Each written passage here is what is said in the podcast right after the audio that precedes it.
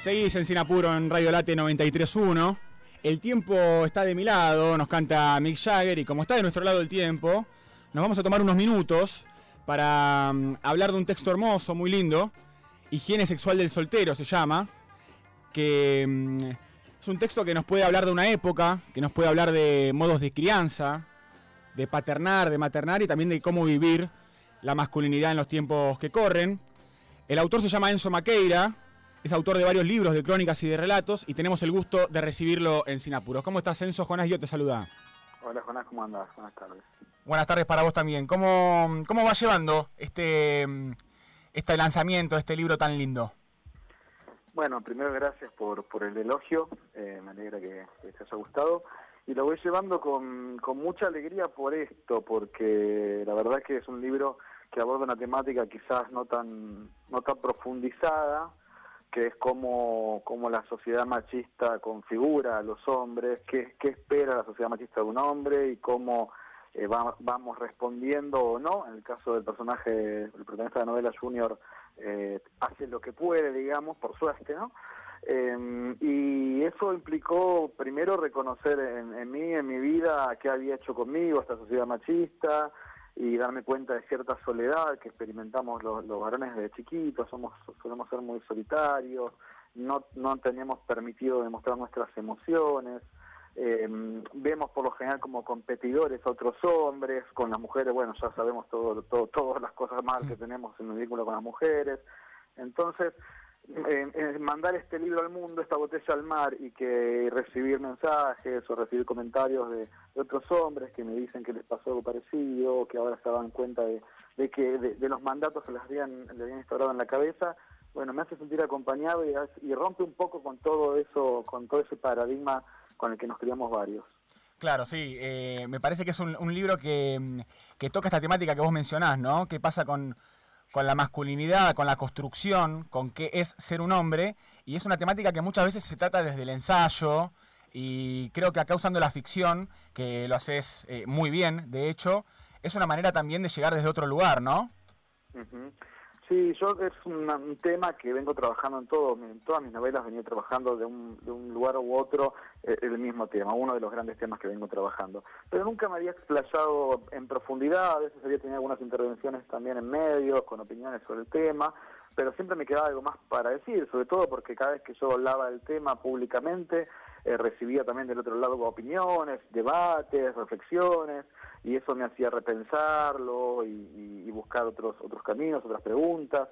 Y la verdad que en un momento dije, bueno, eh, quizás es la hora de, de, de escribir sobre esto, ¿no? Ya venimos desde 2015 para acá eh, escuchando a las mujeres hablar de lo que el patriarcado les hizo a ellas, y venimos también los hombres asimilando nuestro lugar en todo esto, nuestro lugar como victimarios, nuestras culpas, nuestras responsabilidades, pero eh, siempre tuve la sensación de que no era solamente culpa, no era no se trataba de individuos, sino de una matriz de crianza y de educación. Nos forman para ser lo que somos, para ser algunos padres abandónicos, otros abusadores, otros para tratar a las mujeres como objetos, otros para humillarlas, otros para ser competitivos, otros para eh, morirse de un infarto de los 55 años reventando detrás del éxito y, de la adrenalina, bueno, y así, ¿no? Eh, y me parece que en algún punto eh, era era por ahí el, el, camino. Igual me olvidé lo que la, cuál era la pregunta, me perdí en el ejemplo. No, estábamos hablando bueno de, de la importancia de, de, la ficción para tratar ah, eh, eso, estos temas. Eh, claro, y, y, quería por un momento, mm, pensé, bueno, voy a escribir un ensayo, ¿no? Pero yo la verdad que nunca escribí un ensayo, claro. alguna vez escribí una biografía sobre Cortázar, pero si bien podría meterme en eso, no es lo mío. Yo soy escritor, soy novelista, cronista, y la verdad que no es lo mío. Dije, no, tiene que ser una novela y aparte, por supuesto, una novela tiene más posibilidades de llegar a un público más amplio y como te decía antes, sentía que era un tema que no está explorado. Sí está explorado eh, en la literatura contemporánea mucho en la parte de los hombres como victimarios y en la literatura... Ahí te perdimos, Censo, no sé si me copias, eh, que se nos cortó la comunicación, no te podemos copiar del otro lado. No sé si me escuchás, Censo. Estamos hablando con Enzo Maqueira, autor de Higiene Sexual del Soltero, un libro que recorre todo el crecimiento de un niño llamado Junior empezando por su primera etapa en un colegio católico, en una primaria católica, y bueno, y cómo, cómo eso lo afecta, después en su secundario también. Eh, para aclarar, él nació en la década del 70. ¿Estás ahí, Enzo? Sí, ahí volví. Ah, ¿Hasta dónde llegaron a escucharme? no, estabas ahí eh, comentando algo, algo sobre esto. Yo quería contextualizar un poco para que para contarle a la gente del otro lado, ¿no? Que vos haces un recorrido bastante amplio eh, dentro del libro que no son más de 300 páginas, pero eso es un recorrido de vida de un niño que termina siendo adulto, o, u hombre, podemos decir, que también llama mucho la atención porque lo hace de una manera muy distendida y, el libro es bastante adictivo, si se puede llamar así. No sé si, si te lo han mencionado, pero es difícil soltarlo también. Sí, me lo dijeron. La verdad que yo tenía un desafío y era contar 40 años, ¿no? Porque claro. son 40 años en la historia, en la vida de una persona, eh, y era un montón. Y por supuesto, ¿no? ¿Cuántas páginas podía tener el libro? no Tampoco quería aburrir, tampoco quería hacerlo pesado, tomarme cinco tomos. Entonces dije, tiene que ser vertiginoso y y lo pensé eh, un poco a la manera de los libros de aventuras de Stevenson, La isla del tesoro, por ejemplo, no tiene nada que ver con La isla del tesoro de Stevenson, pero yo cuando hace poco tuve que, yo trabajé hasta hace poco como editor además, y tenía que hacer una, una edición para chicos de La isla del tesoro de Stevenson, y quedé fascinado con este libro, que nunca, la verdad que no lo había leído nunca, de chico tampoco, porque mi generación ya no tenía tanto esa, esa bibliografía. Eh, y me pareció espectacular cómo una cosa llevaba a la otra con esa rapidez y con, ese suspenso al mismo tiempo. Y yo quiero contar una historia que funcione así, que no tenga nada que ver con piratas ni con islas, pero que funcione así. Y ahí fue cuando tomé de alguna manera a Stevenson como referente para contar 40 años de una manera que no se vuelva aburrida y que incluso, como me vienen a decir, que eso es la verdad que no lo esperaba, que atrape. ¿no? Yo pensé que no iba a ser aburrido, con eso me conformaba. Que con que atrapara ya, ya es mucho. Sí, sí, es muy, muy atrapante. De hecho, bueno, le estaba contando al público del otro lado que vos arrancás eh, el texto y, nuestro, mm, nuestro narrador empieza contando cómo era vivir eh, en su época en un colegio católico, siendo muy chico y siendo también un, niño sensible, ¿no? Un niño quizás que se sentía diferente al resto de los muchachos, a los que también llama salvajes. Y me interesa esto que, que vos implementás en el libro, esta figura del salvaje que también va cambiando a medida que pasan los años, ¿no? El salvaje como representación más clara de la construcción machista de lo que es un hombre, y esta sensación de este niño que se siente distinto, que quizás se siente medio extraterrestre también por momentos, creo que es algo que le ha pasado a muchos chicos de nuestra generación, y creo que en ese sentido también muchos pibes se van a sentir relacionados, muchos adultos también, relacionados con esa infancia, sentirse el muchacho que le cuesta quizás la educación física, que le cuesta golpearse con sus compañeros en el recreo, que elige estar quizás más alejado o juntarse más con las chicas. ¿Vos ves ese tipo de representación también que estás hablando eh, de muchas personas cuando hablas de eso?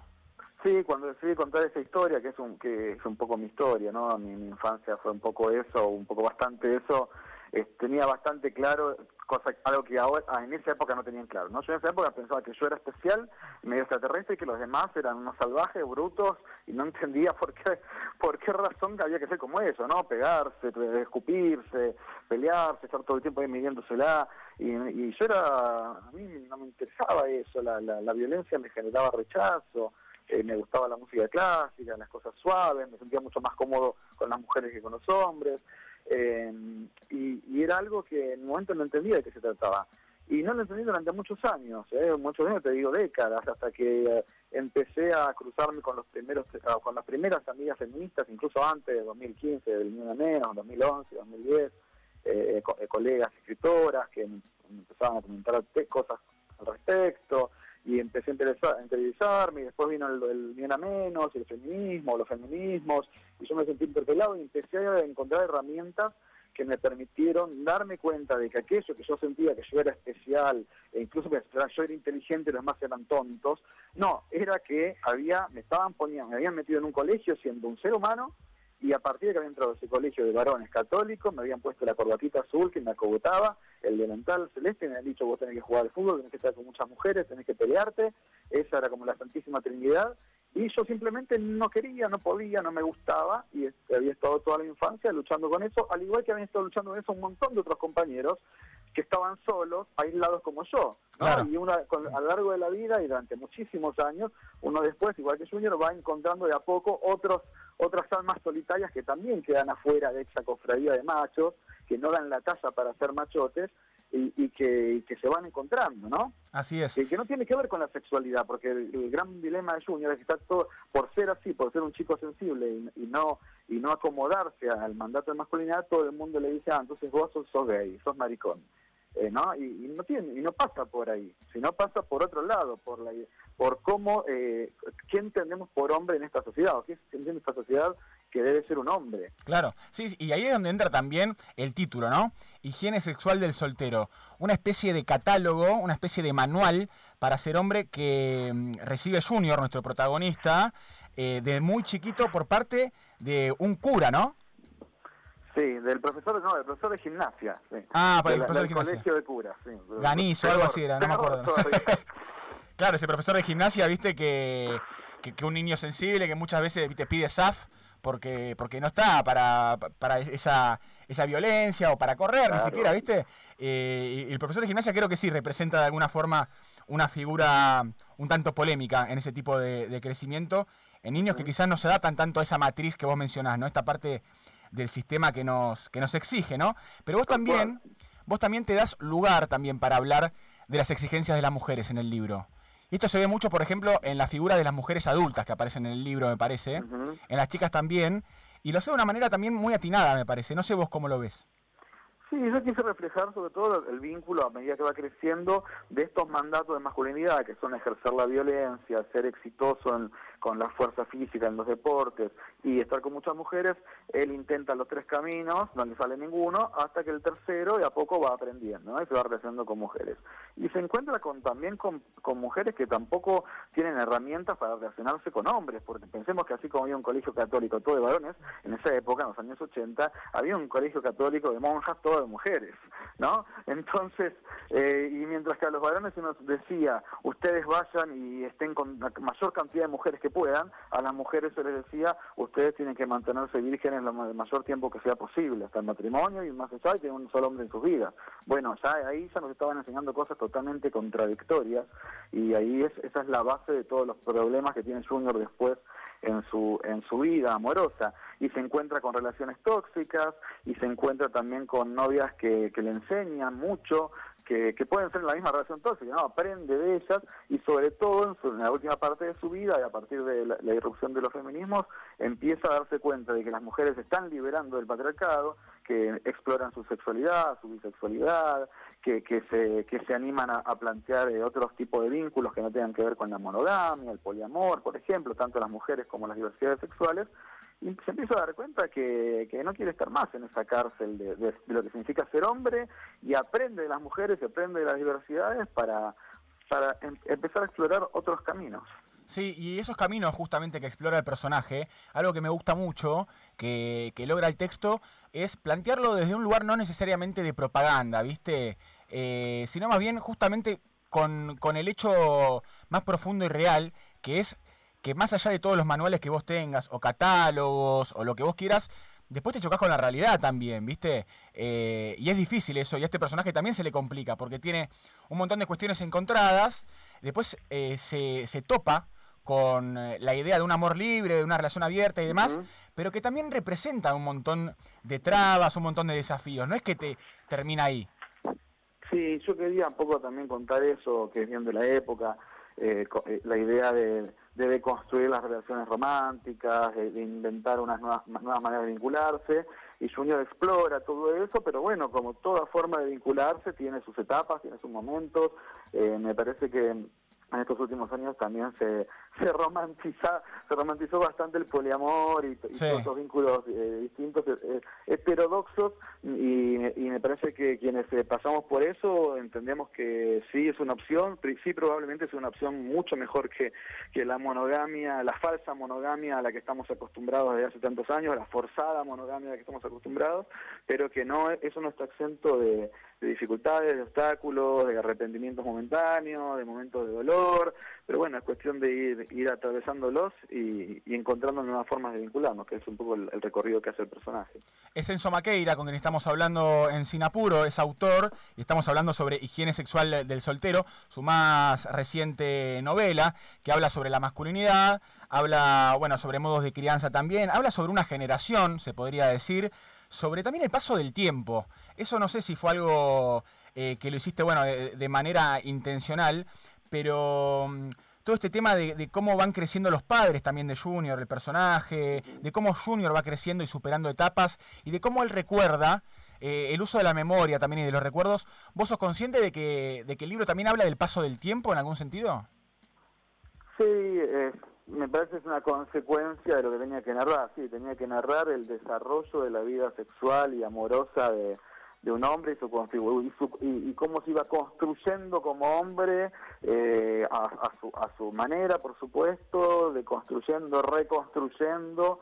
Y, y, la, y la consecuencia era el paso del tiempo. Y si bien nunca dije, bueno, estoy hablando del paso del tiempo, sí, todo el tiempo estuve muy en claro que en algún momento los padres iban a envejecer y, luego iba, iba, iban a pasar hacia, hacia el otro lado también y que él mismo iba a encontrar sus signos de, primeros signos de envejecimiento y la manera en que siente el amor, como dice la canción, ¿no? El amor ya no lo, no, no lo presento como ayer. La manera en que siente el amor al principio, en sus 20, no es la misma en que siente el amor al final, cuando se acerca a sus 40 eh, sí, creo que es una consecuencia, pero no fue pensado, no, dije, bueno, voy a trabajar con el tiempo, solo lo que dije al principio, no la idea de que tenía que condensar 40 años en menos de 300 páginas. Claro, sí, es un es acotado, la verdad, el, espacio que tenés y sin embargo has logrado eh, juntar toda esa experiencia, todo ese paso del tiempo del que estábamos hablando. Quería preguntarte, Enzo, ya que estamos hablando de masculinidades y demás, eh, en este último tiempo, con el ascenso también de una derecha en la Argentina, que hoy en día está disputando la presidencia de la nación, ¿vos has visto alguna reconfiguración o la aparición o la emergencia de algún nuevo tipo de masculinidad en algún sector de la sociedad? Bueno, veo por un lado, sí, lo que decís vos es la exacerbación de la vieja masculinidad, ¿no? Como reacción, por supuesto, a todas las conquistas de derechos y, a, y al espíritu de época de los últimos años. Me parece que uno, un señor enfurecido revoleando una motosierra es lo que propone un cambio, pero es más de lo mismo, es más de lo peor que ya conocemos. Cuando te dije antes que los hombres nos niegan expresar nuestras emociones, ¿no? Nos dicen que los hombres no lloran y significa que los hombres no pueden hablar de lo que les pasa. Y a la larga de los hombres ni siquiera nos damos cuenta de lo que nos pasa, porque si no podemos hablar de eso es muy difícil saber qué está sintiendo. La única emoción que sí se nos transmite es la ira, el enojo, eh, y eso sumarle la frustración de no poder nombrar lo otro, entonces es normal que los hombres se enojen y griten y se agarren esas rabietas que le agarran a, este candidato ultraderecha y a muchos de, de sus seguidores. Eh, el enojo también a veces es producto del miedo. Por supuesto que un macho no puede tener miedo, pero el macho sí puede enojarse por miedo, volverse agresivo y es lo que hace esta gente. Eh, no es otra cosa que una reacción eh, de, lo más conservador, de, la masculinidad más hegemónica y más este y, más tóxica que, que, intenta tomar de nuevo de nuevo el poder. Paralelamente, muy de a poco, muy de a poco, pero lo estoy viendo en algunos en algunos círculos que tienen que ver con el arte, probablemente, eh, pero no solamente. Estoy, estoy viendo varones eh, mayormente heterosexuales que se están empezando a animar a explorar otros caminos, así como lo están haciendo las pibas de, de, unos años para acá. Eh, también estoy viendo como eso muy muy despacio, no es una función muy lenta, o estoy viendo en la calle cada vez más hombres que van con los bebés a cuestas, ¿no? O sea, no ayudando a la mamá, sino con el bebé encima, eh, o estoy viendo cada vez más, más hombres que son conscientes de, las cosas que hicieron y que se cuidan de, no repetirlas, eh, con respecto a, no, a no saber aceptar un no, por ejemplo. Es lento, eh, hay mucha gente que no, y en el medio tenemos una reacción conservadora que está a, las puertas de, gobernarnos y de volver todo para atrás, ¿no? Porque eh, lo que vienen a hacer es no solamente humillar a las mujeres, también humillar y, correr a, las diversidades y también a, estos juniors ¿no? de la novela, estos hombres sensibles o estos hombres que están en otra búsqueda. Bueno, nosotros claramente no damos la talla para hacer esos machotes enojados. Y, fíjate la diferencia, eh, Junior termina ahí en una fiesta eh, entre patético y feliz, pero nunca enojado. Eh, creo que el camino de la felicidad, el camino de la alegría va por la deconstrucción, va por sacarnos encima los mandatos de ser hombre, de ser vivir, de ser fuerte, de ser agresivo. Yo lo veo a mi ley y veo un tipo enojado, un tipo triste, un tipo enfermo, un tipo frustrado. Yo no quiero eso para ningún hombre. Yo quiero tipos alegres, tipos felices, tipos que, que se puedan salir de, ese, de esa estructura que, que les inculcaron. Sí, sin lugar a dudas. Me hace acordar a uno de los pasajes del libro, eh, esta idea de, que los chicos como Junior no quieren que el control remoto de la sociedad lo tengan eh, los muchachos como su profesor de educación física, es decir, los salvajes, ¿no?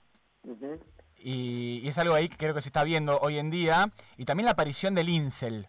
No sé si estás... Eh, si, conoces esta expresión de, el celibato involuntario, de estos muchachos que aparecen como exacerbando un odio eh, como si fuera de nuevo un, odio recargado hacia la mujer y que también de alguna forma se puede llegar a ver reflejado en el hecho de que los votantes de Milei son en su mayoría hombres. Escuchaba el otro día un dato que decía... Sí, sí, sí te das cuenta de, que, hay, una, hay una reacción ante, ante el empoderamiento femenino. Es claro que esa es una de las bases. La otra base es económica o mejor dicho, a ver, eh, el núcleo es económico, el, círculo de los poderosos encontró en este, en este muñeco un candidato que está dispuesto a prenderse fuego por ellos, ¿no? Por, por el poder de la, por darle todo el poder de las empresas. Y de paso, cañazo, te meten un cambio cultural para recibir el apoyo de los jóvenes, en nombre de que, en este caso, de, una, de la reacción conservadora del machismo frente al avance de, las mujeres, el empoderamiento de las mujeres, esa es una. Después, por otro lado, eh, aprovechan el gorilismo de cierta parte de la sociedad histórica, el antiperonismo, que también es un odio de clase, ¿no? porque te pueden hablar de una cosa u otra, pero en el fondo es el odio al negro, al cabecita negra, al, al pobre también, eh, que, es histórico también. Sí, al planero al planero, exacto, todo lo que es planero, y después, por supuesto, eso, eso llevado a su extremo con la dictadura, los que reivindican, los que apoyan a Milei que reivindican la dictadura, o, o directamente su vicepres su candidato a vicepresidente que reivindica la dictadura, que es el odio nuevamente, ¿no? Exacerbado, la eliminación del otro, que es un poco como la, herramienta que, o, la, solución final, por usar un término asociado al nazismo, no ingenuamente, ¿no? Que, que, buscan y que pretenden, es eso. Si ellos pudieran, volverían a poner a todas las mujeres a planchar y lavar calzoncillos y a, y a todos los hombres a, los mandarían a la guerra, eh, mientras los dólares se van para, para paraísos fiscales, ¿no? que ya lo estuvieran haciendo. Lo hizo Macri en parte, lo hizo Menem en parte y lo, lo, hizo, la dictadura de Videla y compañía eh, en absoluto. Sí, y además muy difícil eh, alejar o soslayar la, la construcción de una masculinidad, eh, si se quiere, conservadora o de antaño, eh, dentro de un sistema tal como es, como es el de ahora, ¿no? Por eso, bueno, muchos y muchas psicólogas hablan de, resistencia más que de tratar de, eliminar, porque es muy difícil, sino más bien hay que resistir. Quería terminar la entrevista, Enzo, es Enzo Maqueira, con quien estamos hablando, es autor.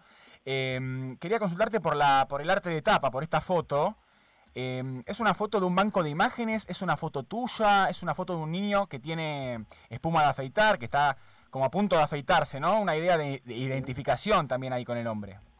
Sí, no, no, no, soy tan viejo, ¿sabes? son chicos de los años 60, me imagino 50, eh, pero muchos piensan que, que soy yo, pero no. No, yo sé que la sacaste de, Getty, pero que es un banco de imágenes. No, eso alguien en la editorial la encontró en Tusquets, la verdad que maravilloso, porque estuvimos con la editora mandándonos ideas y fotos posibles y de vuelta a ver cuál era la tapa, no le encontrábamos la vuelta hasta que alguien, no sé quién, alguien del equipo de diseño me imagino, encontró esa imagen y dijimos, sí, es esta, vamos con esta. Excelente, la verdad que es un libro muy lindo para, para pasar el rato también, porque no es solamente para reflexionar ¿no? y demás, sino que es muy atrapante, uno piensa un montón, uno realmente eh, sirve también para posicionarse en lugares que quizás uno no ha ocupado en su vida y también, bueno, para pensar un poco la actualidad y, qué se está haciendo y qué se sigue haciendo, ¿no? Con esta idea de ser un hombre. Así que quería agradecerte, Enzo, por tu tiempo y por tu texto, por tu texto Higiene Sexual del Soltero, editado por Tusquets, que es realmente muy bonito. muchísimas gracias a vos y te mando un abrazo enorme a vos y a, a todos los oyentes. Igualmente, Enzo, un fuerte abrazo. Chao, chao. Enzo Maqueira, pasando por eh, Sinapuro, autor de varios libros de crónicas y de relatos también, entre ellos Higiene Sexual del Soltero, editado por Tusquets, que volvemos a recomendar en eh, Sinapuro, claro. Antes de la pausa, yes. escuchamos música. Algo de lo que dejaron los Grammy, mi querido amigo Licha, porque hubo participación argentina. Y vos me dijiste antes del programa, ¿qué estás buscando? Yo te dije, algo bueno. Y vos me dijiste, tengo algo buenísimo. Tengo algo buenísimo de una de las grandes, de las voces grandes de esta Argentina. Canta medio raro, me dijiste por momentos. Sí, sí. No le casas mucho la onda. Recuerdo haberlo dicho. Pero que la rompe. Natis Peluso suena en Radio Late 93.1. Estás buenísimo. Licha, así se llama el tema. Ganador del Grammy Latino por mejor video musical. Quédate.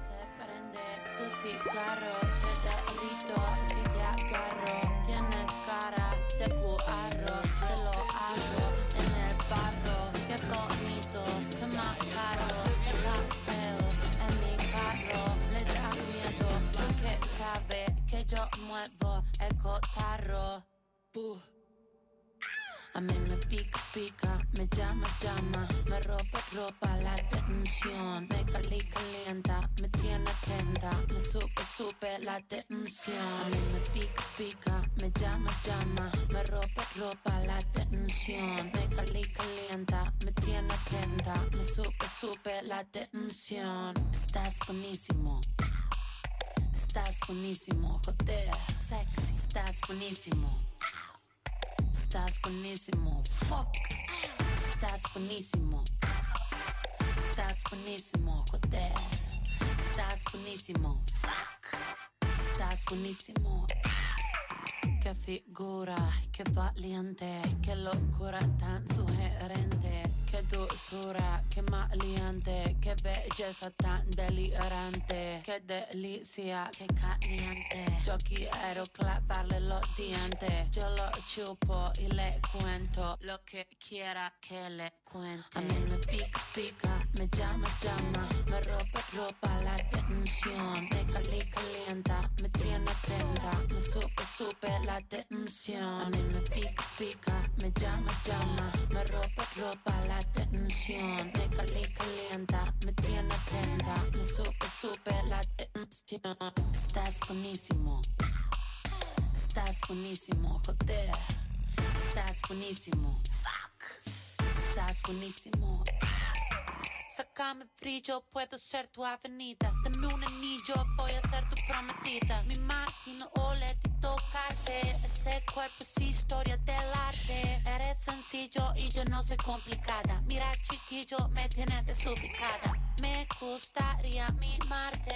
Tengo todo para regalarte. A mí me pica, pica, me llama, llama. Me ropa, ropa la tensión. Me cali, calienta, me tiene atenta. Me supe, supe la tensión. A mí me pica, pica, me llama, llama. Me ropa, ropa la tensión. Me cali, calienta, me tiene atenta. Me supe, supe la tensión.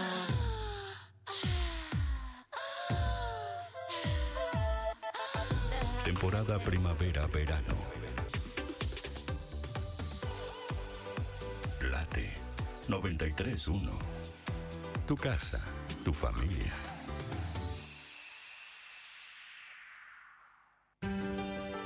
¿Sabías que SEAMSE produce electricidad a partir de los residuos? En SEAMSE utilizamos tecnología de última generación para disminuir la contaminación ambiental y el calentamiento global. SEAMSE Ingeniería Ambiental. Si el alcohol está desbordando los encuentros entre amigos, el alcohol está desbordando tu vida. Alcohólicos Anónimos, sabemos de qué se trata. Llámanos 011 4 325 1813.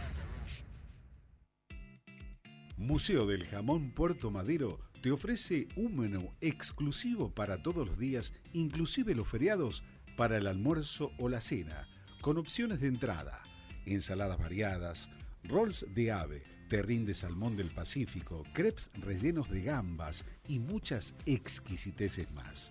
Opciones de plato principal, entrecot de novillo, cazuela de mariscos, escalope de cerdo, ñoquis de espinaca, pastas salteadas con vegetales, rolls de merluza, todos con guarnición. Opciones de postres, tatén de manzana, crema catalana caramelizada, panqueque de dulce de leche, creme caramel con gajos de naranjas. Opciones de bebida, agua mineral, gaseosa o una botella de vino blanco tinto 3 cuartos para dos personas. Incluye servicio de mesa y la bienvenida es una copa de champán o jerez. Te ofrecemos este menú premium a elección a 7.500 pesos por persona.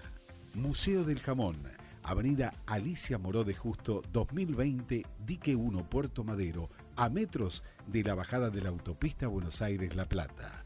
Por reservas, comunicarse al 4300-5418. Te esperamos para disfrutar de la mejor gastronomía. Museo del Jamón. Cada día con vos y en todos los escenarios de la realidad. Diario El Sol, el matutino del Gran Buenos Aires. Primavera en el arte. Flor de radio. Alimsa, servicio integral de limpieza. Ingresa en alimsa.com.ar, teléfono 4787-9005. Alimsa, calidad y profesionalismo. Centro de Empleados de Comercio de Luján.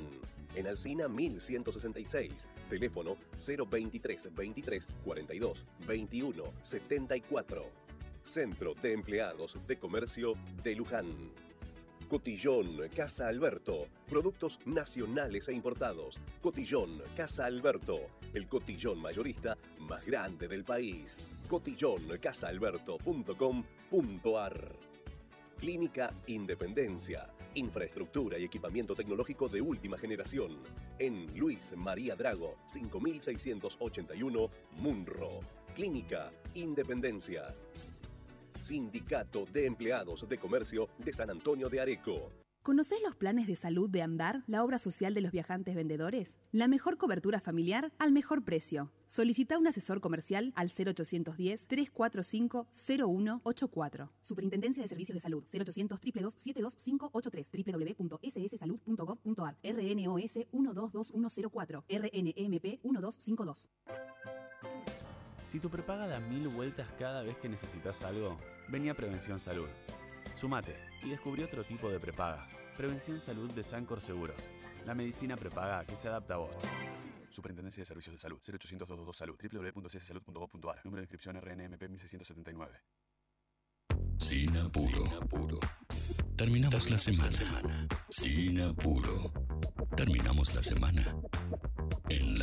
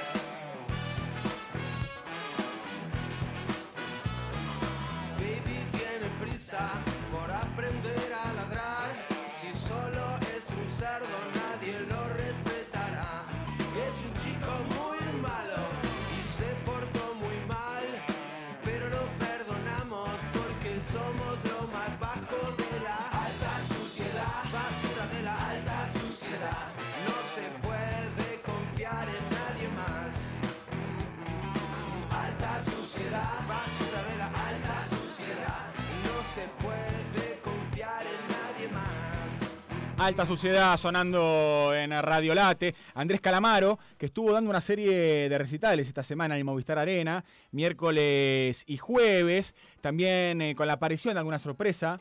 Mencionó a Ricardo Iorio, lo recordó, al, al gran líder del metal pesado en nuestro país. También estuvo Pablo Lescano junto a Calamaro en una de sus presentaciones. Pablo Lescano que sí se posicionó políticamente eh, habló Caballo esta semana, exministro de Economía, y mm, justamente posteó en las redes. Che, ¿no te acordás del corralito vos? Bueno, ya que hablábamos justo de artistas que se posicionan y artistas que no.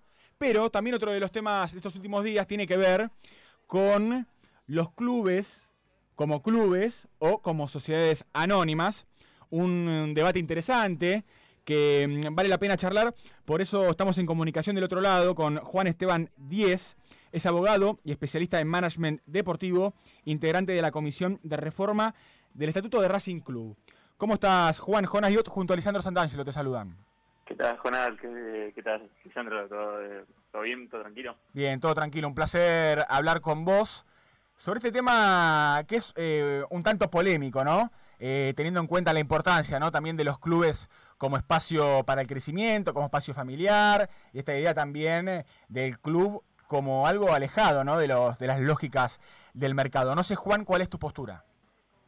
No, mira, a ver, más allá de, digamos, del candidato que, que haya propuesto, se haya expresado en un sentido u otro, la realidad es que de mi parte, desde un punto de vista social o, de mi experiencia personal, yo soy un, un fiel admirador de, y fiel creyente en el, en el, modelo asociativo, de las asociaciones civiles, sin perjuicio de lo cual el, real problema, lo que siempre se discute cuando se hablan de estos temas, es que la cuestión está en, determinar cómo es la gestión de los clubes más allá del modelo jurídico que utilizan.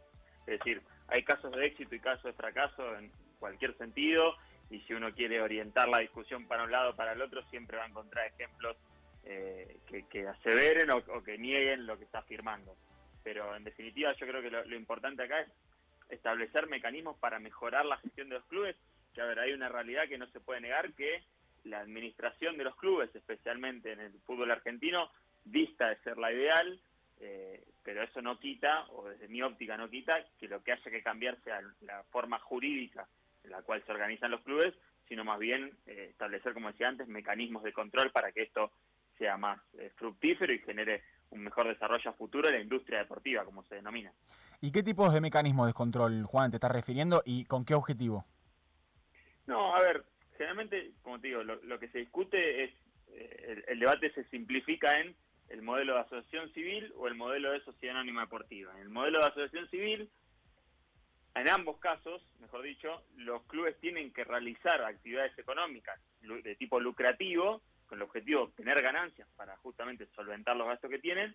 La gran diferencia entre uno y otro es que en el modelo de la asociación civil, esos ingresos o esos beneficios que se obtienen de la actividad económica del club se tienen que reinvertir en el objeto social. El objeto social está vinculado al beneficio de la comunidad, esto es promover la realización de algún deporte, actividades físicas, actividades culturales y ese tipo de cosas, mientras que en el modelo de, mm, de sociedad anónima deportiva como en cualquier modelo de sociedad anónima o, de sociedad comercial, los beneficios se obtengan van directo a lo que los socios comerciales decidan hacer respecto a eso, que en general es ir a, la plata a su bolsillo, como debe ser, digamos, no, no critico que uno sea mejor que otro, simplemente lo que digo es que en las experiencias respecto de una situación y otra, recién, de hecho, en el día de hoy, durante el transcurso del día de hoy, fue sancionado un club de la Premier League que es una sociedad anónima deportiva, por incumplimiento al fair play financiero. Bueno, en, en esto que hablamos de los controles, el control del fair play financiero o mecanismos de control respecto de lo que puede gastar o, o, o, no un club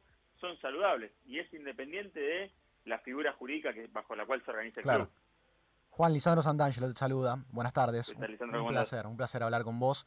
Quiero hacerte una consulta al respecto de las asociaciones civiles y si consideras que dentro contienen prácticas de las sociedades anónimas, ya sea porque estén así reguladas o no, ¿cuáles considerás que, que, son efectivamente esas operaciones, entre comillas, o esas prácticas que realmente no deberían caber del todo dentro de una asociación civil si es que considerás que eso también está sucediendo? Porque mucho se dice que hay algunas asociaciones civiles que se manejan en el mundo del fútbol tal vez como sociedades anónimas deportivas sin serlo.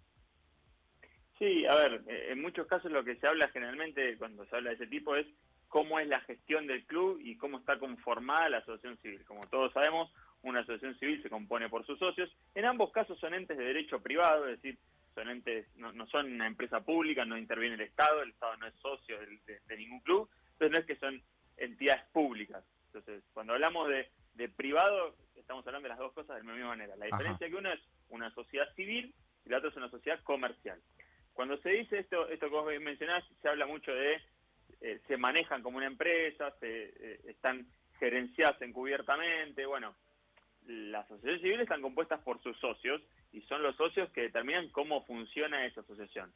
Yo no soy quien para, para ponerme a discutir cómo deciden los socios integrar ese mecanismo, pero en algunos casos hay menos mecanismos para incorporarse como socios activos, en otros casos los socios activos son menos y, son otras categorías de socios, como por ejemplo socios de ir a la cancha, socios que no tienen todos los derechos que tiene un socio activo, digamos, hay diferentes mecanismos, pero eso no necesariamente implica que eh, se, pervierta el fin social que tiene una asociación civil. la diferencia radical es que los beneficios que se obtienen se reinvierten en el objeto social de la entidad.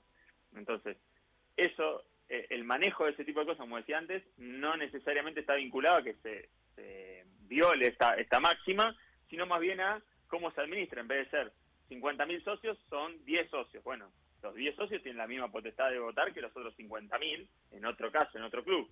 Pero al fin, de, al fin y al cabo del día, esos 10 socios se manejan de la misma manera que los otros 50.000. No sé si logro explicarme, quizás fui confuso con el ejemplo, pero a lo que voy es que los socios de las sociedades deciden cómo desarrollar su destino. A ver, nadie es quien para decirle a, otra sociedad cómo debe desarrollarse, sin perjuicio lo cual, lo que se debate muchas veces respecto de la autodeterminación, que también está otra palabra que está de moda, la autodeterminación de, de cada uno de los clubes o cada uno de los socios, que puedan elegir qué tipo societario quieren ser, lo que termina haciendo es perjudicando a todo el ecosistema, porque vamos a suponer este ejemplo. Ingresa una sociedad anónima que inyecta muchísima cantidad de dinero y el club empieza a competir por encima de sus posibilidades normales y habituales. Bueno, eso implica que los otros clubes que son competidores van a tener que inyectar también ese dinero. Ahora, cuando el club deje de competir a esos niveles, esa inyección de dinero se retira, automáticamente el club cae en picada, porque su estructura competitiva había subido de tal manera y la expectativa de todo su, ecosistema había subido de tal manera que hace que caiga, eh, digamos, sin, sin escala. Entonces eso genera todo un daño a todo el ecosistema que lo hace, no lo hace sustentable en el tiempo. Hay una serie que yo mencionaba el otro día que me parece muy eh, gráfica de todo esto, que es una serie de Netflix sobre el Sunderland, un club de Inglaterra que desciende a segunda división, para quien no lo haya visto, se la recontra recomiendo. Muy buena, sí. Porque justamente habla de cómo el inversor cuando inyecta dinero está bárbaro. Ahora cuando se retira, deja eh, tierra arrasada. Disculpa, Juan. La, serie arranca. Estamos hablando de, escenario. del Sunderland hasta la muerte, se llama, ¿no?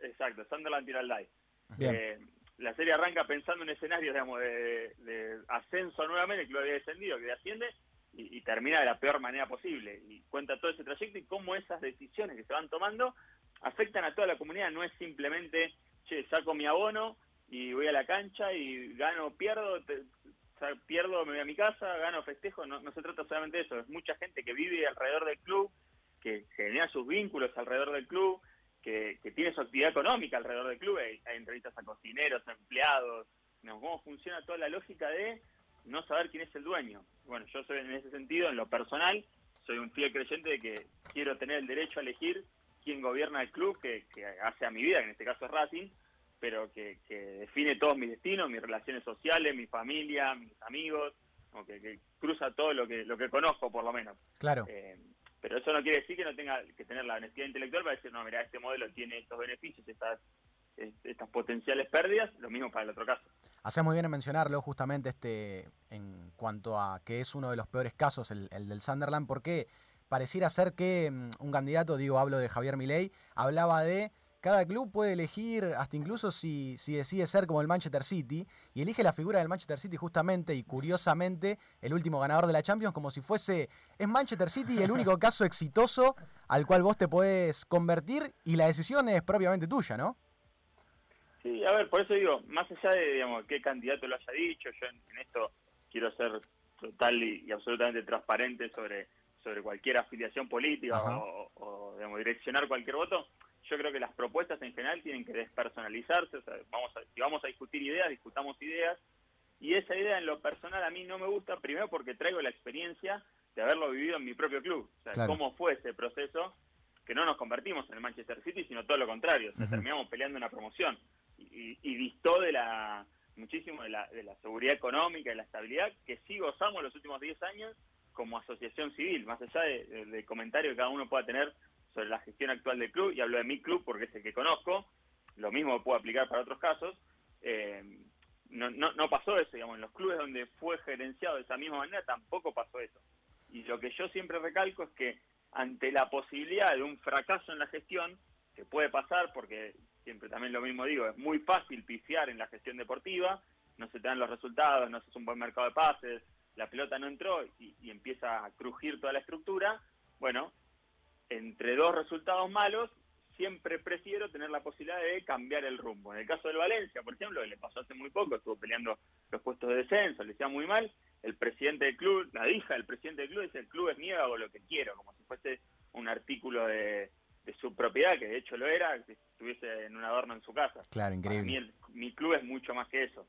Ahora, Pero eh, eso no quita que ese sea el modelo. A ver, también te puedes convertir en el Manchester City. Bueno, pero Manchester City hay uno. Todos los demás, ¿qué pasa? Yo Sí, creo que un poco la pregunta también es esa. es, ¿Nos vamos a querer convertir en Manchester City? Ok, bárbaro. ¿Cuántos hay en Manchester City? Hay uno, hay dos, hay cinco, hay diez. Y después los otros 3.000 clubes, ¿qué pasa? El club más grande del mundo, del cual también soy, soy gran admirador, que es el Real Madrid, también es una asociación civil. Digo, si vamos a poner ejemplos, también buscamos los más dispares. Y también buscamos casos de fracaso, como decía al principio de la charla. Tenemos de los dos lados. Entonces no se trata de eso, sino se trata de detectar, bueno, si en el caso de una mala gestión, ¿qué podemos hacer? En el caso de una buena gestión, ¿qué podemos hacer? ¿Cuáles son los mecanismos de control para evitar el fracaso? Porque volvemos a lo mismo. Cuando un club fracasa, no fracasa solamente su administración, hay un montón de gente que queda dañada en el medio y eso afecta al tejido social de una manera mucho más eh, seria que simplemente, uh, perdí 5 a 0 y ya está y me voy a mi casa triste. No, Claro. no pasa eso. Claro, y, y no es algo lineal, como, como bien decías, ¿no? Esta idea de, bueno, somos una sociedad anónima, estamos destinados al éxito, no lo somos, ni viceversa, ¿no? Hay casos y casos para ambos lados. Y quería preguntarte, estamos hablando con Juan Esteban Díez, que es especialista en management deportivo, es abogado y además es integrante de la Comisión de Reforma del Estatuto de Racing Club. Te pregunta Lisandro. Justamente, eh, hablando de, estatuto, quería consultarte y que vos puedas explicar por qué precisamente el estatuto es una herramienta que, precisamente puede proteger al club o a la institución de, mm, de estas cuestiones, ¿no? de, de estas conversiones, por así decirlo. Mira, el, el estatuto de los clubes, en, en líneas generales, como concepto general, es la constitución de un club. Es, decir, es la norma máxima de la cual emanan todas las facultades que tiene, todas las obligaciones que tiene, Ley todos los derechos de los hinchas que tienen, cómo se compone el patrimonio, cómo se compone el órgano de- que, que administra esa institución, cómo son representados los socios ante el club. Es decir, regula todo como si fuese la constitución de un país.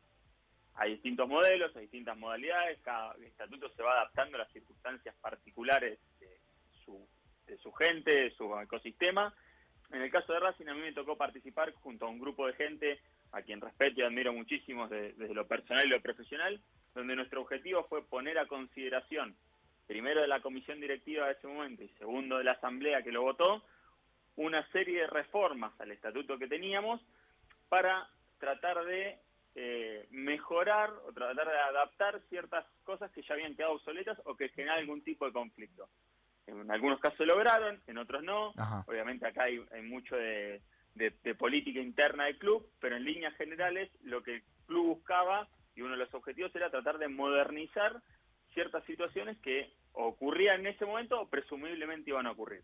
Y uno de estos temas, cuando se empezó a tratar la reforma, fue el auge nuevamente de esta discusión de las sociedades anónimas deportivas. Y una de las cosas que nosotros habíamos visto en otros estatutos era que el estatuto prohibía expresamente convertirse en otra forma eh, eh, jurídica diferente, sacándole el control a los socios del club de tomar las decisiones que tuviesen que tomar. Claro. Pero ¿qué pasaba? Eso tenía un truco en todos los casos que nosotros habíamos visto, que es todos los estatutos, en líneas generales de cualquier asociación civil o cualquier empresa de tipo comercial, prevén mecanismos de reforma a ese estatuto. Es decir, si el estatuto por cualquier cosa hay que cambiarlo, bueno, ¿cómo lo cambiamos?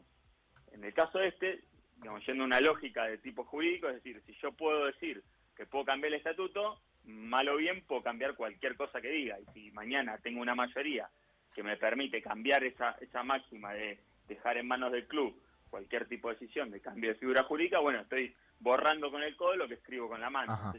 Si, logro explicarme correctamente. Entonces, Sí, lo que nosotros hicimos desde el club fue, ok, nosotros establecemos esta máxima, que el club es de sus socios y son sus socios los que deciden su destino, pero a su vez en los mecanismos de reforma digamos, implementamos una doble validación de no solo las mayorías que representan en la asamblea de socios a esos socios pueden votar esto, o sea, no son en el caso de Racing X cantidad de números, que- de personas limitadas, sino que a su vez, si eso llegara a pasar, bueno, poner a consideración de toda la masa societaria qué quiere hacer con su destino. Y si una mayoría específica dice quiero ser A o quiero ser B, bueno, que sean los socios los que decían qué quieren hacer. Entonces, en definitiva, volvemos al punto que para mí es central, es los socios determinan qué quieren con su club. Claro. Si los socios dicen quiero hacer esto, bueno, discutamos si pueden o no hacerlo, pero no, yo no me siento con derecho a decirle a los socios qué tienen que hacer. Sí tengo que dar las herramientas desde mi, desde mi criterio personal y mi criterio profesional a decir,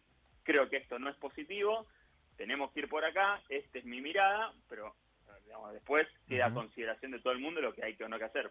Por eso en el caso de Racing, en el caso de que se presentara una situación de ese estilo, tiene que ser sometida a la consideración de los socios y el 75% de los socios se tienen que manifestar de una determinada manera Ajá. para que eso cambie. Si no pasa eso, el club sigue como está, que es el modelo que yo, repito, creo desde lo personal que es el adecuado para, para Racing. Juan, muchas gracias por tu claridad. Quería agradecerte en nombre de todo el equipo de Sinapuro por tu tiempo también y por ayudarnos a entender esto que, que realmente nos parece interesante. Muchas gracias a ustedes por la invitación y a disposición siempre. Bueno, muchas gracias. Hasta luego. Juan Esteban Abrazo. Díez, eh, en el aire de Sinapuro, abogado, especialista en management deportivo y además integrante de la Comisión de Reforma del Estatuto de Racing Club. Mira, Licha, amigo tuyo. Sí, sí, espectacular. De hecho, cierta hasta incluso admiración eh, al respecto.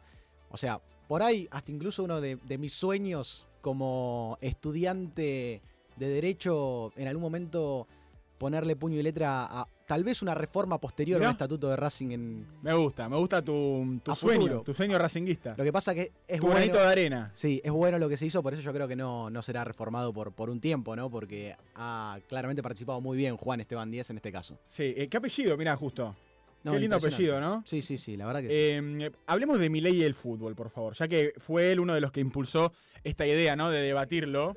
Eh, el, de la- el- el arquero, ¿no? el arquero Milei. El golero. no te no guardes a los arqueros, que yo también atajo, querido. No, bueno, pero- Atajaba, atajaba. Pero yo no me cambio de club así como así, ¿eh? Perdón. Yo voy a ver de todo. Pero ¿qué hubiese dicho Diego al enterarse que Milei es o ha sido arquero? No, no sé, no sé, ni me imagino. Ni me Eh, imagino. era faltar el respeto a nadie, como dicen ahí, que esto, que el otro. Porque los ingleses dicen, no, porque es una falta de respeto. Bueno, pero- Chilton dijo, dijo no, no, le- no lo invito a, a- a mi partido homenaje porque me hizo un gol con la mano. ¿Y quién quería ir a tu partido? ¿Quién quería tu partido? Chilton, tomátela. Aparte, aparte, aparte un arquero, mirá si me a un arquero. Bueno, ahí tenés lo que hubiera dicho. Justamente. Quédate que tenemos más sin apuro hasta las 6 de la tarde. En un ratito nada más vamos a estar hablando con Javier Lucy. Estrenos argentinos, cine de terror, documentales, cine argentino, ¿eh? Eh, y del bueno y del que hay que defender. Pero antes un poquito de música. Suenan los Red Hot Chili Peppers. Scar Tissue sonando. Que van a estar tocando dentro de una semanita. Nada más lo escuchás en Sin Apuro.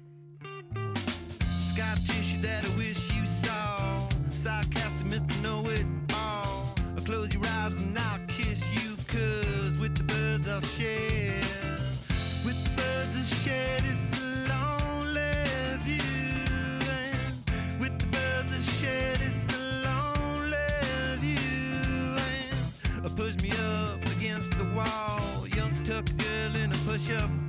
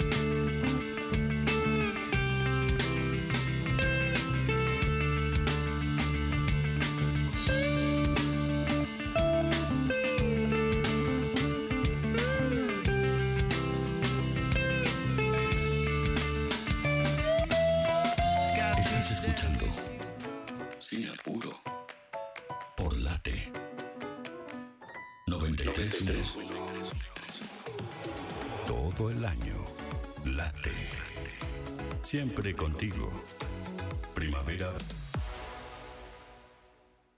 ¿Sabías que existen técnicas in vitro para la reproducción de especies nativas? En Biota Seamse contamos con un laboratorio y viveros para la forestación a través de especies nativas. Entérate más en www.seamse.gov.ar y en nuestras redes sociales. Seamse, Ingeniería Ambiental. Asesoramiento legal, problemas laborales, familiares, daños, perjuicios. Estudio Balían Venegas Abogados. Teléfono 4 312 3196. Celular 15 4 491 2100. 15 3696 2100. Sade, obedece al placer. Sade, Cabernet Sauvignon, Malbec. Beber con moderación. Prohibida su venta a menores de 18 años. Cada día con vos y en todos los escenarios de la realidad. Diario El Sol, el matutino del Gran Buenos Aires. Museo del Jamón. Restaurante, bar, almuerzo, cenas, momentos para degustar auténticos sabores. Museo del Jamón. Jamón ibérico, jamón serrano y todas las exquisiteces de la cocina ibérica. Alicia Moro de Justo 2020, a metros de la bajada de la autopista Buenos Aires-La Plata. Reservas 0800-222-3538. Museo del Jamón, Puerto Madero. Un nuevo espacio para una esencia que perdura. En Late 931, Factor Running. Te acompaña todos los viernes a partir de las 18 horas para entrenar juntos. Con los mejores consejos, entrevistas, noticias y sobre todo buena música para que disfrutes de tus kilómetros. Cálzate las zapatillas, auriculares y dale start al crono. Con Gustavo Montes y gran equipo. Factor Running. Viernes 18 horas. Por Late 93.1. Temporada primavera-verano. Siempre. Late. Alimsa, servicio integral de limpieza. Ingresa en alimsa.com.ar, teléfono 4787-9005. Alimsa, calidad y profesionalismo. Centro de Empleados de Comercio de Luján. En Alcina 1166, teléfono 023 23 42 21 74. Centro de Empleados de Comercio de Luján. Cotillón Casa Alberto. Productos nacionales e importados. Cotillón Casa Alberto. El cotillón mayorista más grande del país. Cotillóncasaalberto.com.ar Clínica Independencia. Infraestructura y equipamiento tecnológico de última generación. En Luis María Drago, 5681, Munro. Clínica Independencia. Andar, obra social de viajantes vendedores de la República Argentina. Planes de salud para empleados en relación de dependencia, monotributistas y particulares. Solicita un asesor comercial al 0810-345-0184. Superintendencia de Servicios de Salud 0800 72583 www.sssalud.gov.ar RNOS 122104 RNMP 1252. ¿Conocés los planes de salud de Andar, la obra social de los viajantes vendedores? La mejor cobertura familiar al mejor precio. Solicita un asesor comercial al 0810-345-0184. Superintendencia de Servicios de Salud 0800 72583 www.sssalud.gov.ar RNOS 122104 RNMP 1252 Si tu prepaga da mil vueltas cada vez que necesitas algo, vení a Prevención Salud. Sumate y descubrí otro tipo de prepaga. Prevención Salud de Sancor Seguros. La medicina prepaga que se adapta a vos. Superintendencia de Servicios de Salud. 0800 222 Salud. www.cssalud.gov.ar. Número de inscripción RNMP 1679. Jonás Guiot está haciendo Sin Apuro por Late 931.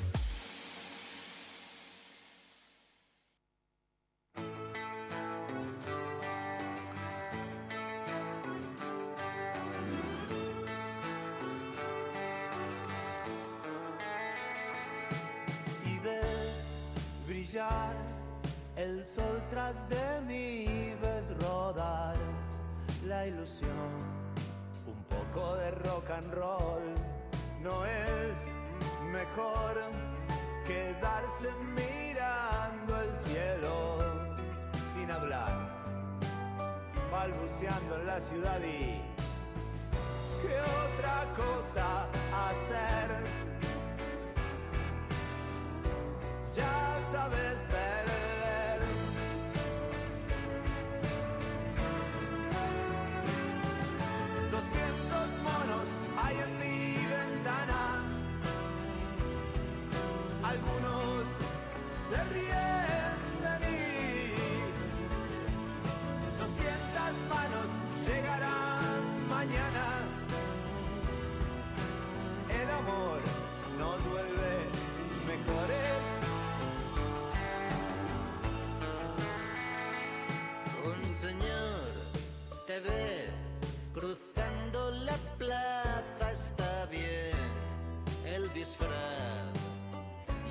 quieres correr, después irán chicas a tu casa a decirte que no, que la vida no suele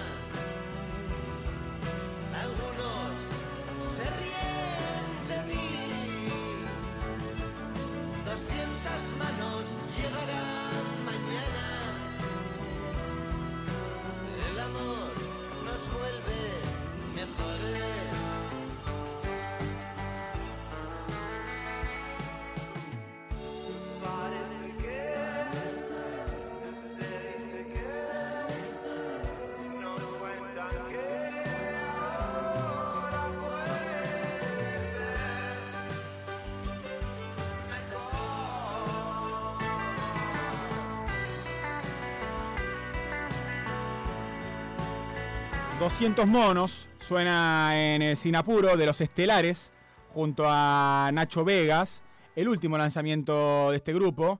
El primero de diciembre van a estar tocando. ¿Dónde? En el Luna Park, Licha, por si Qué tenías bien. ganas de ir a escuchar música en vivo. Qué lindo Luna. Y de papeles estelares vamos a hablar ahora porque toca hablar de cine. Y estamos comunicados del otro lado con Javier Lucy, crítico y además amigo de Sinapuro. ¿Cómo estás, Javier? ¿Cómo va, Jonás? ¿Todo bien? Bien, bien. ¿Vos cómo andás? ¿Estás, estás viajando ahora? Eh, Sigo viajando, el viaje más largo de mi vida. No pará, Javi, ¿eh? de acá para allá siempre. Sí, sí, exactamente. Lo que pasa es que este era más cortito. Tendría que haber llegado hace un rato largo, pero la Panamericana está imposible hoy. Bueno, vamos a tratar de, de hablar de cine para tratar de distraerte un poco. Eh, veníamos hablando estas últimas semanas de un lanzamiento que me tiene como loco y que me tienta mucho, tiene que ver con el cine de terror y más particularmente con la película de Demian Rugna, Cuando acecha la maldad. ¿La viste? Exactamente, sí. Era una película muy esperada. La verdad es que la película tuvo ya sus pasos, estrenos en festivales. De hecho, ganó Sitges la primera vez que una película argentina de género gana en ese festival, que es el festival de género de terror, eh, y desde ese momento y desde antes, estuvo en Toronto, estuvo en San Sebastián, paseó por un montón de festivales, tuvo muy buenas críticas. Entonces la esperábamos con ansias, finalmente llegó a las pantallas y está resultando eh, gratamente celebrado por el público también, y esto es algo importante para el cine de género que viene como tratando de tener un lugar en Argentina, que siempre, todos los jueves hay una película de terror y siempre hay público para ese, para ese eh, tipo de películas, pero en general el cine de género argentino triunfaba más afuera que acá. Bueno, esto no está ocurriendo. Es una película que la verdad es que es súper interesante, es una película que ocurre en el campo, zona rural, con todos los mitos, leyendas y demás de ese lugar. Hay alguien que está embichado, para decirlo de alguna manera. Esa persona debería no ser tocada por nadie. Obviamente los protagonistas eh, necesitan sacarse a ese ente de encima y se complican las situaciones porque se va como transfiriendo ese espíritu del mal de unos a otros, mientras un padre de familia trata de escapar del lugar con sus hijos, por lo menos tratar de salvarlos. Bien. Esa especie de road movie de escapada, obviamente no va a suceder lo que él necesita, pero sí va a suceder todo lo que un amante del cine de terror Claro. quiere ver en pantalla, pero más todavía, porque la verdad que Demian lo que hace es meterse en, en zonas complicadas, eh, comprometidas, que a veces la corrección política hace que no se toquen, digo, las infancias, ciertas enfermedades, violencias de esos lugares que siempre están como desde fuera de campo y acá son como muy centrales en un punto. Y la verdad es que ahí es como que te, te llama como la atención, te, te, te mueve, te moviliza, te deja como como pensando en un montón de cosas, porque tiene que ver con la violencia también que estamos padeciendo socialmente y, y qué pasa con eso en un lugar eh, que es alejado pero no es tan alejado, que nos cuenta de alguna forma también a nosotros, pero que también cuenta al mundo. Bien. Estaba mm, leyendo hace un ratito una noticia relacionada a cuevas financieras, a Leonardo Fariña y demás, y entiendo que hay una película sobre este submundo, Cambio Cambio se llama, Argentina también, ¿no? Exactamente. Una película que estuvo en Mar del Plata el año pasado, que ganó premio en Mar del Plata, finalmente llega a las pantallas comerciales, se estrenó este jueves. Es una historia que también nos representa, tiene algo de Nueve Reinas, si querés, tiene algo también del despertar adolescente, un chico joven que nació en la barriga, viene a trabajar a, a Buenos Aires y ahí trabaja eh, repartiendo volantes de un restaurante y después se mete a hacer arbolito, una palabra que inventamos los argentinos, ¿no? que hacemos los argentinos también de alguna manera, eh, y de eso trata de sacar ventaja de alguna forma con un grupito de gente, una chica un poco más grande que él, que, que están noviando, que se conocen ahí, que también trabaja en, una, en un local de, de venta de artículos de celulares, eh, otro amigo que tiene una mayor, pero que tiene un local de, de venta de ropa, y otra chica que sí trabaja eh, siendo cambista, para decir la forma apropiada, no la del arbolito, pero es la que conocemos. Eh, y ahí lo que sucede es tratar de pensar un poco la ciudad, cómo, cómo desde algún sector se puede tratar de sobrevivir cuando los que ganan siempre son los otros, y a ver si desde con alguna treta del débil, como decía en algún momento, como escribió Josefina Ludmer hablando de, de Sor Juana en un texto que es un clásico para la literatura, digo, esas tretas del débil, cómo, cómo hay rajaduras y demás, por las, algunos intersticios por las que se pueden meter ciertas personas para tratar de ver si pueden sobrevivir, porque lo que piden es sobrevivir, no, no más que eso para este chico que además tiene una banda y que quiere tratar de tener un futuro.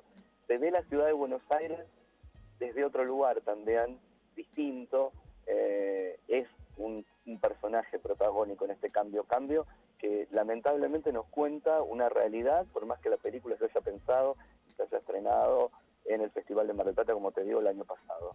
Bien, cambio, cambio. Una palabra también que está eh, mucho en, en boca de varios en este último tiempo, ¿no? Exactamente, exactamente. Eh, bueno, hablábamos hace un ratito de Cuando la maldad acecha de Demian Rugna, gran película de terror que recomendabas. Ahora me hablamos de Cambio Cambio, eh, film de Lautaro García Candela. ¿Hay una mm, especie de mezcla entre documental y ficción en esto que estamos hablando ahora, Javi, en Cambio Cambio?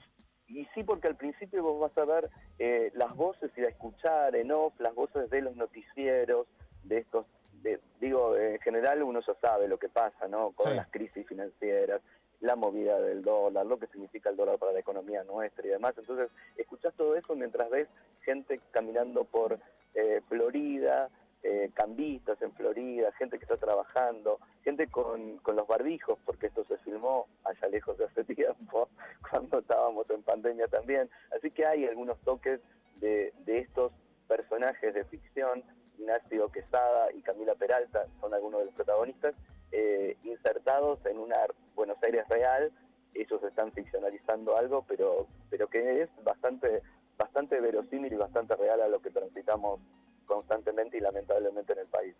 Bien, hablando de cine, hablando de estrenos, estamos con Javier Lucy recomendando algunos estrenos de cine nacional, de cine argentino, que tan lindo es y que tan importante es defenderlo por estos tiempos. Y me mencionabas antes de la comunicación, Javi, un documental sobre Goyeneche, ¿puede ser? Exactamente, se llama Roberto Polaco Goyeneche, Las formas de la noche. Es un documental que hizo Marcelo Goyeneche, que si no me equivoco es sobrino nieto de, de Polaco.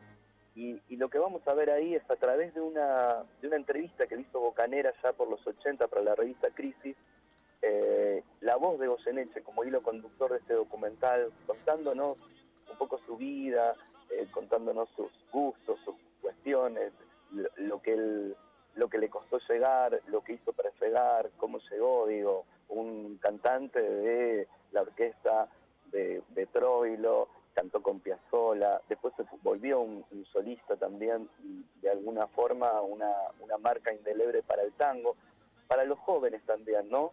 Porque un Goyeneche para los mayores tenía una voz determinada y después de alguna situación y después de la nocturnidad que vivía el polaco eh, y, una, y un problema que le afectó las cuerdas vocales, eh, la juventud, cierta juventud, va, no sé, los, de- los que tenemos 40, 50 ahora, lo conocimos en esa época, un decidor del tango de alguna forma, que hizo un enlace con los jóvenes del rock, eh, que filmó con, con. Piazzolla, que filmó con Piazzolla Sur, eh, que se cruzó con Fito, con Charlie, con, con Lito Nedia que da testimonio. Digo, hay muchos testimonios, está la gata Varela dando testimonio, la mujer de, de Goyeneche, Laura Merida, eh, Roberto Goyeneche hijo, eh, Jorge, si no me equivoco es el otro nombre del hijo que también da, su nieta Lorena, eh, teóricos del tango también, que, que dan cuenta de, la cronología, de lo que significó Goyeneche para el tango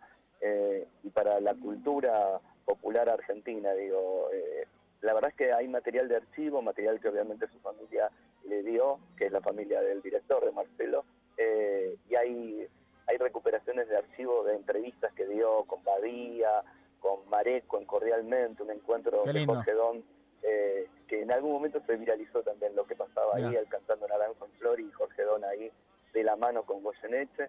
Digo, hay cosas muy emotivas, hay una historia eh, y hay un tango que inevitablemente te espera, eh, te espera siempre a la vuelta de la esquina. ¿Cómo se llama, Javi, me habías dicho, este Se documental de Roberto Polaco Goyeneche, Las formas de la noche. Las formas de la noche? ¿Y dónde lo podemos ver, Javi? Y se puede ver en el Gomón y en el Cosmos Uva. Ahí Perfecto. también en Corrientes al 2000, si no me equivoco más o menos, es la altura del Cosmos. Bien, tenemos entonces eh, película de terror, Argentina también, Cambio Cambio, una especie de ficción thriller con mezcla de archivo documental y también tenemos este documental hermoso de Goyeneche que vos bien mencionabas. En el cumpleaños de Scorsese, quería preguntarte, Javi, si mm, viste Los Asesinos de la Luna. Los Asesinos de la Luna es una gran, gran película de Scorsese, tómense su tiempo, vayan al cine si todavía está en el cine porque es una película para ver. Lo que hace Scorsese es reflexionar un poco sobre la construcción de su país en un punto, ¿no? Claro. Eh, son los 20, una comunidad de origen que encuentra en su, en su terreno, en, su- en sus tierras, se encuentran petróleo, se vuelven millonarios y entonces la sociedad blanca de alguna forma los admite, los acepta, pero los acepta con todo lo que significa esa, esa aceptación media ficticia, ¿no? Se casan, se cruzan, saben que ciertas enfermedades los van a matar, tratan de que les firmen los papeles para quedarse con las tierras, eh, ahí está el personaje de, de De Niro haciendo de bueno, pero haciendo de bueno solamente, y, y Leonardo DiCaprio que regresa de la guerra, de la Primera Guerra Mundial, es un- de alguna manera alguien ahijado de él y empieza también a, a entrar en ese mundo de, de algo de, de mafia, de, pero de mafia Sí. previa, digo, ¿no? Sí, pero, sí. pero que siempre ha contado Scorsese de alguna Claro. manera. Pero eso es, es esto de cómo se construye el hombre americano eh, capitalista y, y, y- y self-made, ¿no? Sí, una, una buena forma, la verdad, que ha encontrado Scorsese para charlar de este tema, que, que está muy bueno y además grandes actuaciones. Eh, también he escuchado muy buenas críticas sobre la performance de, de Lily Gladstone. De Lily Gladstone, sí, Eh, exactamente. la vi la película, me pareció espectacular, no sé si vos tenés la misma lectura. Sí, sí, la verdad que lo que hace Scorsese es increíble, seguramente va a ser un título que en esta temporada de premios que está a punto de comenzar de alguna manera va, va a aparecer, va a aparecer varias veces eh, y Scorsese va va a aparecer varias veces. Yo tuve ayer la posibilidad de ver Maestro, la película de Bradley Cooper, Sí. que va a salir ahora próximamente eh, en los cines y en Netflix. ¿Bradley Cooper dirige, Javi? Bradley Cooper dirige, protagoniza junto a Karim Mulligan es la historia de Leonard Bernstein, el músico, un musicazo de, de clásico y de, y de musicales de Estados Unidos. Y, y la producción es de Bradley Cooper, de Steven Spielberg y de Martin Scorsese. Ah, muy bien, qué Imagina- interesante. Imagínate que esa película gane el Oscar, que dice que como mejor película suben los productores. Imagínate el escenario donde estén Scorsese, Spielberg y Bradley Cooper llevándose el premio. No sé si ocurrirá, digo, la película es maravillosa, me encantó. Eh, pero ahora que estábamos hablando de Scorsese, digo, está, su nombre suena, suena bastante. Bien, Javi, para mm, concluir, quería eh, consultarte si me podías decir algunas líneas de lo que fue el Festival de Mar del Plata. Mira, el Festival de Mar del Plata se convirtió en una especie de, lugar de resistencia. Siempre es un festival que tiene mucho público, más allá del, del, del público acreditado, de la prensa, de los invitados y demás, y de los que van a presentar sus películas. Siempre hay un público bastante cinéfilo de Mar del Plata que hace las mejores preguntas, que, que- se ha formado con el Festival de Mar del Plata durante todos estos años que se hicieron. En esta coyuntura tan complicada económicamente, el festival se vio reducido en salas, en número de películas y demás, pero se convirtió en un lugar, como te digo, vuelvo a repetir, de especie de resistencia, apoyando el cine con todo lo que significa. Eh, vino Bayona para presentar La Sociedad de la Nieve, otra película que va a dar que hablar mucho en temporada de premios. eh. Bien. Es la representante de España para los Oscars, pero me parece que para los Oscars va, va a querer pelear alguna otra cosa. Tiene que ver con la tragedia de los jugadores de rugby Ah, uruguayos que cayeron en, en los Andes. Hablada en español, una súper, súper producción. Vino Bayona, vino todo el equipo para, para acompañar la película en Mar del Plata, que fue todo un evento. Hermoso. Todo un evento. Va a estar peleada la terna entonces de hay- película hay extranjera. mucho. Sí, hay mucho, hay mucho. Pero bueno, Mar del Plata la verdad es que fue un, un festival para disfrutar, para estar, para ver películas interesantes y latinoamericanas, argentinas y de todo el mundo. La verdad que esperemos que, que continúe como, como siempre tiene que continuar el cine, ¿no? El festival y todo lo que significa la cultura. Así es. Eh, bueno, gracias Javi por tu tiempo y gracias también por, por el apoyo que, que le das al cine argentino y por recomendarnos, pero también, bueno, sabemos que, que- que es una pasión tuya y que lo defendés muchísimo, así que quería agradecerte. No, por favor, gracias a ustedes por llamarme y por darme un lugar. Un fuerte abrazo, Javi, gracias. Abrazo. Javier Lucy, en el aire de Sinapuro con sus recomendaciones de lujo, gente, ¿eh? de lujo. Me llamó la atención la de Maestro, precisamente. El 20 de diciembre ya va a estar disponible en la plataforma de la N, así que estar atentos. Lo de Bradley Cooper, no, ¿qué nombres? Sí, sí, aparte, bueno, eh, creo que es la ópera prima de Bradley Cooper. Yo no recuerdo otra película que haya dirigido él. Ahora me voy a fijar para chequearlo bien, pero creo que es su primera incursión en lo que es la dirección, ¿no? De este gran, gran actor que, bueno, que ha hecho papeles impresionantes a lo largo de su carrera, sin lugar a dudas, uno de los grandes de Hollywood de este tiempo. Y que vale la pena también ir al cine, como nos decía Javi Lucy, porque hay opciones, claramente. ¿eh? Ajá, sí, Hay opciones y estoy muy tentado con esta de terror que es eh, Cuando la maldad acecha. Me gusta mucho el cine de terror y si es argentino y bueno me llama todavía más la atención. Así que creo que este fin de semana me voy a pegar una escapadita por, por alguna sala. ¿En qué momento? Preciso. Sábado, domingo. Sábado me gustaría. Y Sí, el sí. domingo hay que votar. Claro, eh, ya tenés. Es otra, otra peli de terror esa. Claro, claro. Ahí ya te ves una Me va a espectacular. llevar pochoclos a la escuela, me parece. ¿Te imaginas? Bueno, pero. Sí, ya me imagino cualquier cosa. Con la conjuntura de hoy en día, con lo que está pasando, con lo que pasó en las, en las anteriores, en las generales, después de las PASO, eh, Lilia Lemoyne, viste que fue con, la, con las boletas, que fue voto cantado. Ya no me sorprendería nada a esta altura, ¿eh? Puede pasar Sí. cualquier cosa. La Libertad de Avanza no llegó a presentar las boletas que habían. que necesitan presentarse. Eso también puede llegar a representar algún conflicto, ¿eh? A la hora de la fiscalización y demás. Algo con lo cual viene, mm, vienen jugando desde la Libertad de Avanza, con esta idea de fraude y demás que ya hemos mencionado eh, anteriormente en el programa. Yo creo que sí, pero es muy buena, hablando de propuestas, es muy buena la propuesta de Sin Apuro. En vez de llevarle a los fiscales, bueno, sí, en vez de llevarle facturas, le puedes llevar unos pochoclos. Tal para ver una película para de ver la terror. peli. Encima hay que ponerle el cuerpo, ¿eh? Qué, qué trabajo que, que realizan. Lo de la fiscalización, sí, ni hablar, son horas y horas, pero uno cree que son gente que, que se va a llevar mal, viste, por una cuestión política, y la verdad es que cada vez que alguien va a fiscalizar termina haciéndose amigo de, de cualquier persona de otro partido, digo, no tiene nada que ver con esa, con esa grieta, ¿no? Que tanto se alimenta. Sí, por lo general se respira, es buen tema para hablar, se respira buen clima cuando uno entra Pero al lógico, aula. lógico, lógico, aparte están tirando para el mismo lado que es el, de la- el de la democracia, en definitiva, ¿no? Sí, el tema después cuando abrimos la urna, ¿no? a ver qué pasa. Querido amigo, llegando al final del programa, me habías dicho que se vienen dos películas sobre el Mundial. Sí, eh, las películas sobre el Mundial, obviamente estamos hablando de la conquista de la selección argentina en Qatar. Rapidito, una línea de cada una. Bueno, hay una que es la que representan, vamos a decirlo en estos términos, Hernán Casiari.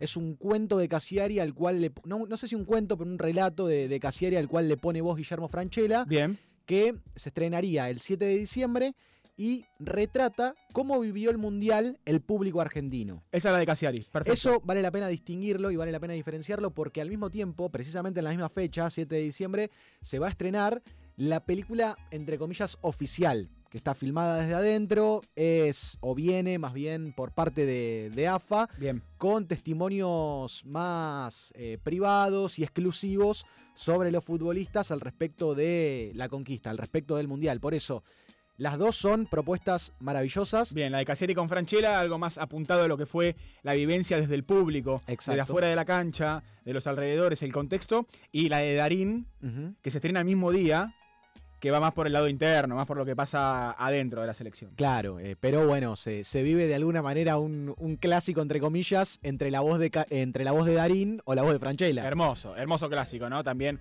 para recordar esa gran participación que han tenido juntos en la película de Campanella, ¿no? Oh. El secreto de sus ojos, una Qué- gran película Qué también. película, qué escenas que tiene, ¿eh? Sí, la pasión. La pasión. La querido. pasión, es un tema que vamos a tratar en Sinapuro. Y nuestra pasión también es la radio, así que no no nos queda otra que despedirnos, gente, porque ya se nos va el programa.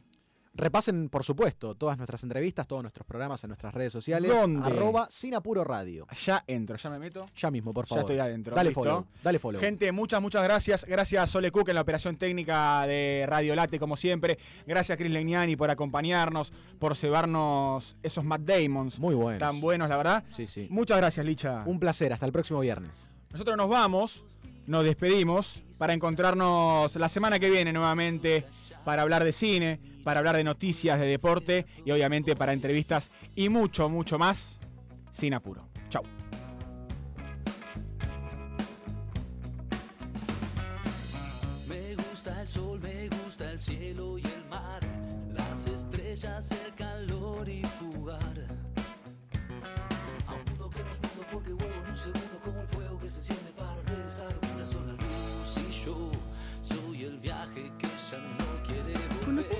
Salud de Andar, la obra social de los viajantes vendedores? La mejor cobertura familiar al mejor precio. Solicita un asesor comercial al 0810-345-0184. Superintendencia de Servicios de Salud 0800 72583 www.sssalud.gov.ar RNOS 122104 RNMP 1252 Si tu prepaga da mil vueltas cada vez que necesitas algo, vení a Prevención Salud.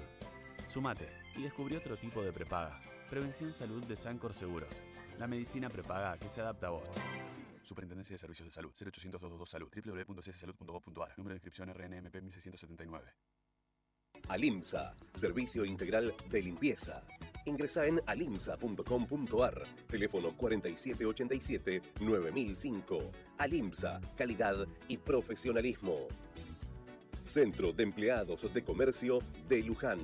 En Alcina 1166, teléfono 023 23 42 21 74. Centro de Empleados de Comercio de Luján. Cotillón Casa Alberto. Productos nacionales e importados. Cotillón Casa Alberto. El cotillón mayorista más grande del país. cotillóncasaalberto.com.ar Clínica Independencia. Infraestructura y equipamiento tecnológico de última generación. En Luis María Drago, 5681, Munro. Clínica Independencia. Primavera-verano. Vívela en late. 93.1